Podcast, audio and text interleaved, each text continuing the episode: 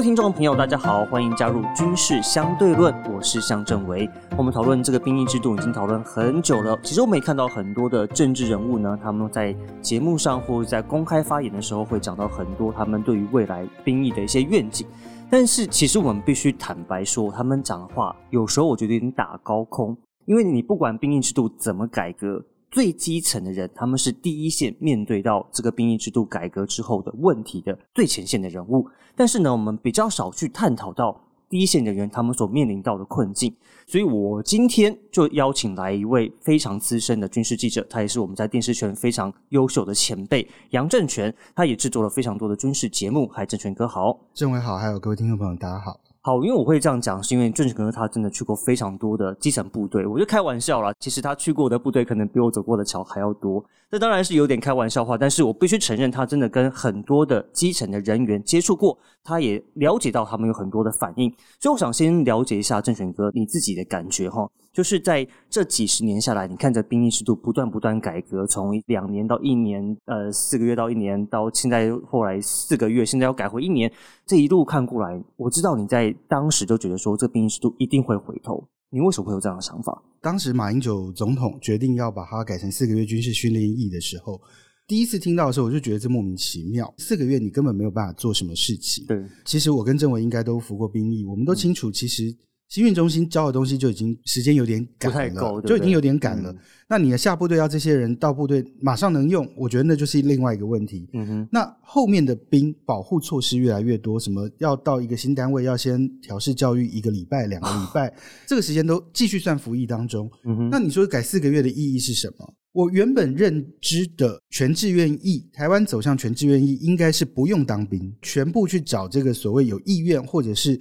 呃，老实说，那时候我认为会是经济条件比较相对困难的人会加入国军服役的行列，或者是说，可能有些运动神经特别好的运动选手，或者是可能在台湾运动选手其实发展也很辛苦，所以我认为会有一些这样的人去当兵。嗯，但我当时就觉得，在改的时候的人员编制应该是二十七万、二十五万到二十七万，然后后来降到二十一万，到现在编制是二十一万，但部队常备人力十七万。嗯哼。其实怎么样，我们的人力缺口就是在那国防部现在就一直不断告诉你，就是我们的兵够，真的够吗？十七万，真的够吗？我我我只能这样说，这个十七万你包含四个月军事训练役来来去去的这些人，嗯哼，他一年可能有三梯四个月加起来刚好补足这一年的人力缺口，嗯哼，这不正常。而且当时其实第一版还被立法院抓到说什么连雇员都算，对，军校生都算。其实如果长期在军中跑的人就知道，军校生其实是不算。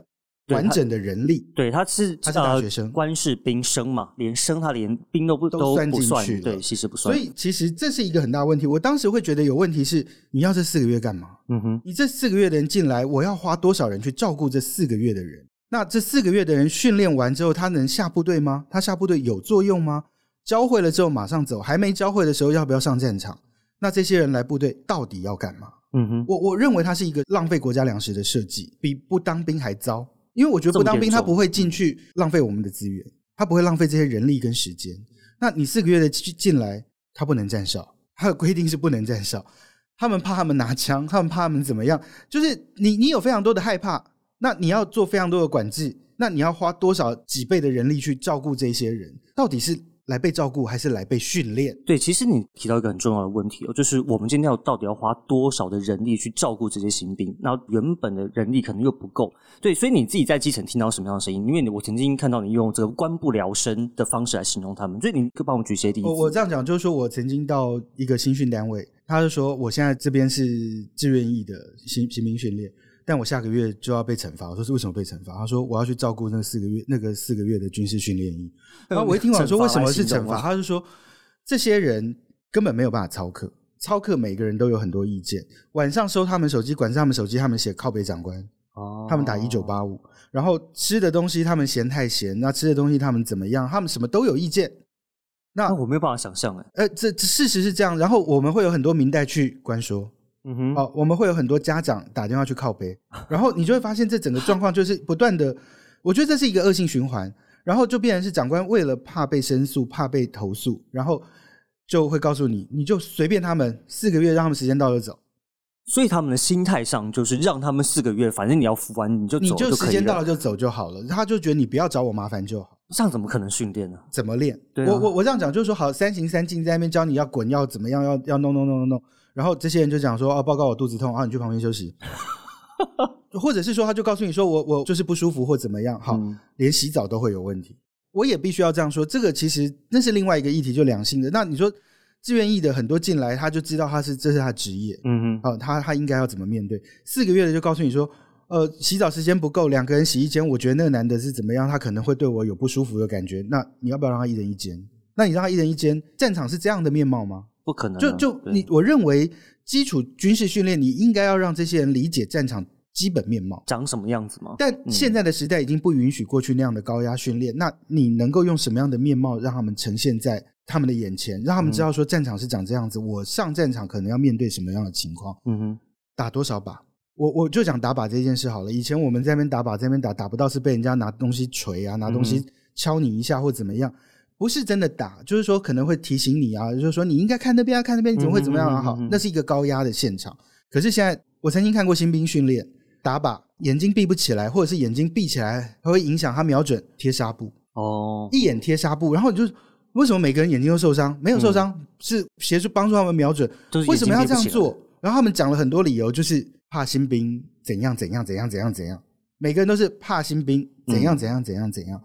我不知道曾几何时，我们的军事训练变成怕新兵。嗯，就我我觉得这是一个很大的问题，就是长期以来你就怕新兵造反。嗯，然后到后来四个月军事训练一进去。怕新兵不签自愿意啊，开出各种各样奇奇怪怪的优惠条件。比如说，政委，我跟你两个人，明天我们两个都说我们想签自愿意，回家问爸妈，两天假，两天假，新兵你要不要？新兵训练你要？他让他回家问爸妈，两天假，那其他人不签你就继续留下来。这是什么跟什么？没有，这个是不是你有没有签哦？就是你可以回家问，然后我可以回家问之后，跟他说我不要，但是你就赚到两天假，但是你还是算在你这四个月的一起里面，没错。然后。赚到两天假就算好，你你可以这样说，我父母基本同意。我想要知道化学兵是怎么样，你可以去参观公假带你去带你去那边，你也不用训练，你就去那边了解化学兵，然后自愿意的在那边表演给他们看。你你你懂懂我的意思吗？这这就是一个莫名其妙的制度。嗯哼，他为了要提高招募率，想尽各种花招，让这些多少人进来是被骗进来，或者是因为这样的过程。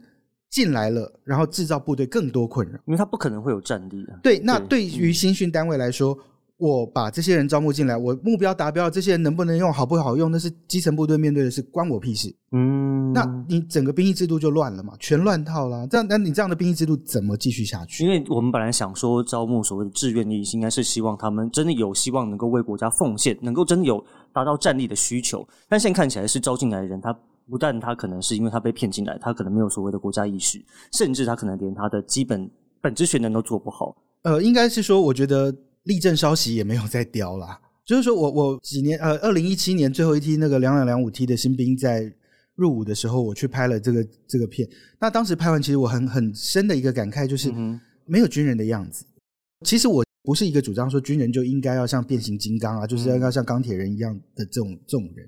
但是我我觉得连基本纪律都没有，就是说现场闹哄哄，所有人在台下坐着趴着怎么样都不会有人管。嗯，上台抽签的人也没有这种所谓的仪式的该有的庄严样。我觉得那已经是完全就是比大学毕业典礼还闹哄哄的现场。那那我我我看完之后，其实我我我会觉得，你要如何告诉我说这群人，嗯，未来是有战力？那时候还是一年哦，最后一梯一年。那这一梯一年兵为什么会放的这么松？理由很简单，就是我要他们签字愿意，都是为了要达标那个人力的需求。没有达标的时候，部队干部要被责难。那可是部队达标了之后，底下的部队面对的更多问题，与我何干？他我没有时间训练他去拿步枪，我没有时间训练他以前要什么大步拆解，要什么有的没有的。现在能够把靶打完就已经不错了。但是我们在比如说呃新训结训的时候，不是有监测吗？啊，这个监测他觉得监测没过会怎么样？好像也不会怎么样的，就也不会扣假。你四个月你你扣啊？哦，扣一天，嗯哼，扣两天，对他来讲或扣一小时两小时没有差，不痛不痒，不痛不痒。嗯，那那而且说真的，我觉得新训中心的人他不会让他不过，因为不过是我我有麻烦，是带兵带病的人有麻烦，是 是新训中心有麻烦呢，所以他一定怎么样都会让他过。嗯哼，那反正训练不好。真的接下来问题不是他面对，那反正我觉得国军就是这样子，头痛医头，脚痛医脚，从来没有一个站在一个制高点上去看这个兵役制度问题的人。嗯哼，呃，我觉得这跟部长是军人出身有很大的关系，因为部长是军人出身的关系，他要做到就是使命必达，服从命令，服从命令。马英九告诉我，蔡英文告诉我，陈水扁告诉我，我要志愿役，我要全志愿役。我使命必达，我用假的数字，我用什么东西，我就是把编出来，我就要冲出来。对我就很有深的感觉。对，但是政策有错，公共政策有错就是修正，公共政策执行被下去就应该要回头，就应该要如何？可是志愿意，你看为了选票拖到现在才回头，我我认为已经晚了。嗯哼，但是你们刚刚一直讲到有关人力不足的问题哦，但是我就想要了解啊，其实说我们在基层部队这些嗯军官或士官好了，他们现在是有需要到一人多工到什么样的程度？呃，郑文，我们当兵的时候，你有看过上校扫地吗？没有，我我常常看他是上校爱扫地，没有没有兵。OK，哦，那全志愿役之后，就是所有的兵想办法都要让你变士官，让你留在士部队的时间更长，你就会发现演习的组成士官多于兵。哇，这很这问题很大。那嗯，这个兵基本上进来，他的下一步升迁管道就是让想办法让他升士官，他可以再留更长一点的时间。嗯，那很多人既然都选择这个为职业了，那就继续签下去，或者是继续。去接受这个士官的训练，让他自己可以在部队的时间留得更长，赚得更多。士官跟兵的薪水还是有差异。我这样说啊，就就是你哨都排不满。那我看过上士站站门口，哇，上士有下去站那而且是特种部队，上士站门口。然后我我就说，那兵呢？我们哪来的兵？所有人的反应都一样啊。那这是不是问题？那我觉得还有很大一部分的人力不足是被隐瞒起来。嗯哼。我们现在部队有很多单位的伙房是外包，外包之后其实成本是更高的，因为伙房兵他是领伙房兵的薪水，那伙房兵下去煮的饭，他就是这样说：我们今天有一百个人，一百个人一天多少钱？就是一百个人下去算。可是如果他是外包，他是一百个人的伙食费扣掉外包的要赚的钱，然后再给部队，所以部队是吃的更不好。撇开这个不要说好了，过去有火防兵的编制，你因为外包了，不用火防兵啊。嗯哼，那那没有火防兵的状态之下。你你等于人力抽过来这边，嗯，好，那我就讲我进出空军基地的经验。从空军基地要进出，你知道一边进一边出，一个人在顾。难怪门口上看到人在塞车，然后就是右边看完看左边，左边看完看右边，然后你就会发现一次放一个，一次放一个，一次放一个，然后那个人忙得要死，累得要命，然后还常常出错。嗯哼，然后还会有一堆很奇怪的长官要求他们一定要手写本。那我觉得都已经数位时代，为什么要手写本？因为长官说这样我才能查资料。我就我我完全不懂这逻辑是什么。嗯，可是我们就是不愿意数位化，因为我们的国军高层就认为数位化电脑、手机这种科技产品会有泄密的疑虑。那是个屁，那根本不是这样的问题。你未来的战场就是全面数位化。对，没错。那你为什么不愿意认真面对？没有为什么，因为这些六十五岁的人永远不了解十八岁的人在干嘛。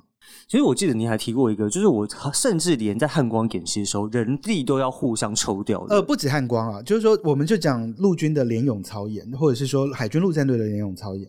联勇操演现在可能假假设说，现在是一个北部的联兵呃联兵营下去进驻到联勇操演去，可是我有一个营人不够，嗯哼，那这个营怎么办？我跟隔壁台中的那个旅借一个营来 来把这个演习演完。OK，然后。台中那个营人不够的时候，这个旅就再还他一一个营的人，一个营是几百个人在，你不用意外啊。我我这样讲汉光演习的时候，我就说，哎，为什么这些人，刚刚那个那个营长叫不动啊？因为那个是那个另外一个旅的人，他不好意思。我第一次听到的时候，我就说，什么？他说啊，这才是常态了。他说，因为现在兵都不够，好，现在兵都不够，然后又反正又制定很多规定要去做，让这些自愿役的兵不断的下基地去演训，你就会发现每个人都兵疲马困。所以弄到最后，原本不用参加联勇操演的蓝指部、花防部，全部都要去。嗯，那蓝指部的兵要去的时候，第一次要去的时候，那个主任讲说：“我们这个单位从来没有去过联勇，我们根本不知道从何玩起。”蓝指部的那个指挥官也要下去在那边重新学习。嗯哼，那你就会觉得这为什么要变成是充数？我我我认为为什么要变成是充数？那好，很多人就会讲说：“那你有义务役的兵，也不见得能够解决这些人力问题。”可是我这样必须要这样说，当你每个地方都需要站人的时候，你光交管是义务役的兵去站，就是一个很大，他就是把所有的这个人力有用有效的运用嘛。嗯嗯嗯你职业化的人就是去真的好好的专心专心去做作战的事件。对，我我认为这才是人力的有效运用。我说真的，如果你今天的营区管制是数位化的话，你还需要做这么多纸本作业吗？嗯哼，你的人力你需要五个人去做一件事吗？还是一个人做五件事？嗯哼，我我我觉得这是国军需要很严肃去面对未来战场的问题。其实就我们一直在讲的，我们在过去这几年，只要是跑军事的记者，大概都一直有在反映说，其实我们觉得所谓的四个月军训一起，它真的是不可行。我们讲了这么多，等了这么久，好，现在终于 OK 要推动改革，要变回一年兵了。好，但是根据国防部的兵役改革呢，他们未来大概是分为四个大的方向，一个是以志愿役为主的主战部队，他们去作战；那义务役他们是作为守备的部队，然后军警消他们组成民防，然后另外还有一个是我们的后备的系统。但是说真的啊。就算我们恢复一年的疫情，那这些义务役的兵，他们真的有办法承担所谓的国土守备、支援作战，还有重要军事设施防护的工作吗？我是高度怀疑，因为其实我自己、我们自己都是义务役的兵，我们在退伍的时候，其实也不见得搞得清楚国军在干嘛。我说真的，我能够对国军有了解，是在从事了这一份工作之后，之后才开始了解。对，那我我在当兵的那个当下，其实就是傻傻的，你叫我去东叫去西，我就往哪边跑。嗯，啊，你要我在那边滚，我就在那里滚。那我我根本不会去理解这整个战场全貌是怎么样。那你说这些人能不能承担国土防卫？我怀疑。他搞不好连他的战守备区域在哪里都都不清楚。对他可能会机械式的去操作，这样说你要我开这发射这一发炮弹，嗯，我有办法操作。那我要开步枪，我有办法开步枪。可能我是操船的、操舟的，我有办法去操操舟。我我认为就是每一个人看到都很部分。嗯哼。那这些人其实我我觉得就义务役来说，他最大的价值应该是建立这些人对于当兵这一件事情，就是对于守护国家这件事情，到底他有没有一个基本的概念？嗯哼。没有人希望战争发生，但我觉得每一个人都要准备。如果当它发生的时候，我们要怎么面对？嗯，那我觉得这些人，他们可能真的按照我们现在的国土防卫的做法，应该是就站在海边第一线，对着海面开枪，然后阻挡第一线部队，然后简单讲就炮灰。对，那作用不大，但是需不需要有这些人？那我觉得这些人其实他能解决部队的杂事，就像我刚刚讲的交管演习的交管，或者是部队长久以来的公差。OK，或者是说一些基础的。救援任务需不需要让一个士官长下去承担这么承担都那么多的事情？我我认为就是这些这些部队分工下去的事情，基础的事情让这些人来做。那为什么很多人当完兵退伍之后可以讲一辈子？这是一个印记。我觉得我们的国家认同是分歧，是有状况的。但是当每一个人都去当过兵的时候，哎，都会去讲一辈子。我以前怎样？我以前怎样？我以前怎样？那为什么会这样？那那那，我觉得某种程度那就是是一种国家安全意识的建立。对，没错。那那不管。强与弱，我觉得至少会让每一个人都有感觉，你才会有机会在十年后看着电视上的画面，然后这边讲我以前这些兵才怎么可能这么烂？然后怎么样？我很讨厌人家去讲现在的兵如何，因为你没有你的时代跟现在时代不同。嗯，但是我说真的会去这样讲，我们以前都这样，我们以前都那样，我们以前都那样，那就表示你认同。所以，我我认为这个。这个义务役的部分，我觉得是对于国家的这个认同部分是比较能够有一个算是共同交集吧，共同交集。好，但是我想要再回到刚刚的部分，就是说，那我既然连现在连四个月一起的这个兵要带都有点困难。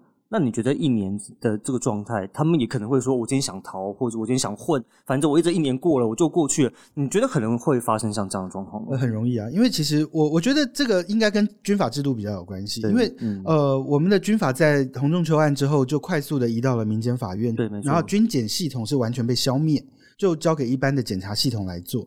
那逃兵、暴行犯上送到法院，他们都觉得这是违罪。哦，常常不起诉，违罪就是指微小的犯罪，对对对，不算是像军法的那种会用。他们比较像，他们认定比较像违纪，有点像是交通罚款的这种概念，就觉得这不是一个伤天害理，需要怎么样怎么样。可是这些问题，它就会造成部队无法运作的军纪无法撑起来。当这个部队的长官觉得你暴行犯上，我要送军法不起诉处分，那打长官大家都看到了，大家都看到了，那我要怎么带兵？那这是一个，第二个是御驾未归，你也不会罚他钱，你也不会怎么样，不起诉处分。那御驾未归，我部队要不要运作？这就是问题。我可能比以前的那种可能要送关紧闭都还要轻的情况之下，我怕个屁呀！对啊，那那你说四个月会这样玩，一一年有可能这样玩。那四个月逃避兵役的这个这个情况也很严重。就像我跟郑维在聊的时候，我就有跟他提过，我新闻中心听到的时候，我真的是惊。惊吓到不行，就像说我跟郑维同梯，我们两个都不喜欢当兵，新训中心那个感觉，嗯，这我们两个去结婚，这样子也可以哦，可以啊，十四天假，太扯了吧？同性可以结婚，那我们两个去区公所结婚，登记完，家长也不知道，谁也不知道，我们两个休十四天假，然后我们两个人退伍之后离婚，各自保护法你还不会不能查，你还查不到，我好像一起加三分之一就没了，呃，不止，然后就就还会还可以各种方式，那你要想这一梯。十二月入伍的四个月军事训练役，一月二十号之后是休十，是休九天十天。嗯哼，这照样扣啊。哇，那还要再折抵两个礼拜。嗯哼，那基本上如果结婚加折抵两个礼拜，他已经剩三个月，然后再加上所有休假剩两个月。然后如果不小心遇到年假，一个礼拜又一一一个月又三个星期，那到底？这四个月军事训练到底在干嘛？对，没错，其实就是我们一直在讨论的，就是我们真的发现到问题，但是我们很希望就是国家能够建立一个可长可久，不要因为政治而有影响的兵役制度，而且重点就像刚刚郑权哥所讲的，要凝聚这些人入伍，这些义务役的人入伍之后能够。建立一个对国家意识能够有个向心力，这才是他们在这一年当中能够学习到的东西。那非常谢谢郑权哥今天来上我们节目，希望以后未来还有机会能够再跟你聊聊有关基层部队的故事。以上就是这一集的军事相对论，感谢您的收听，我们下次再会，拜拜。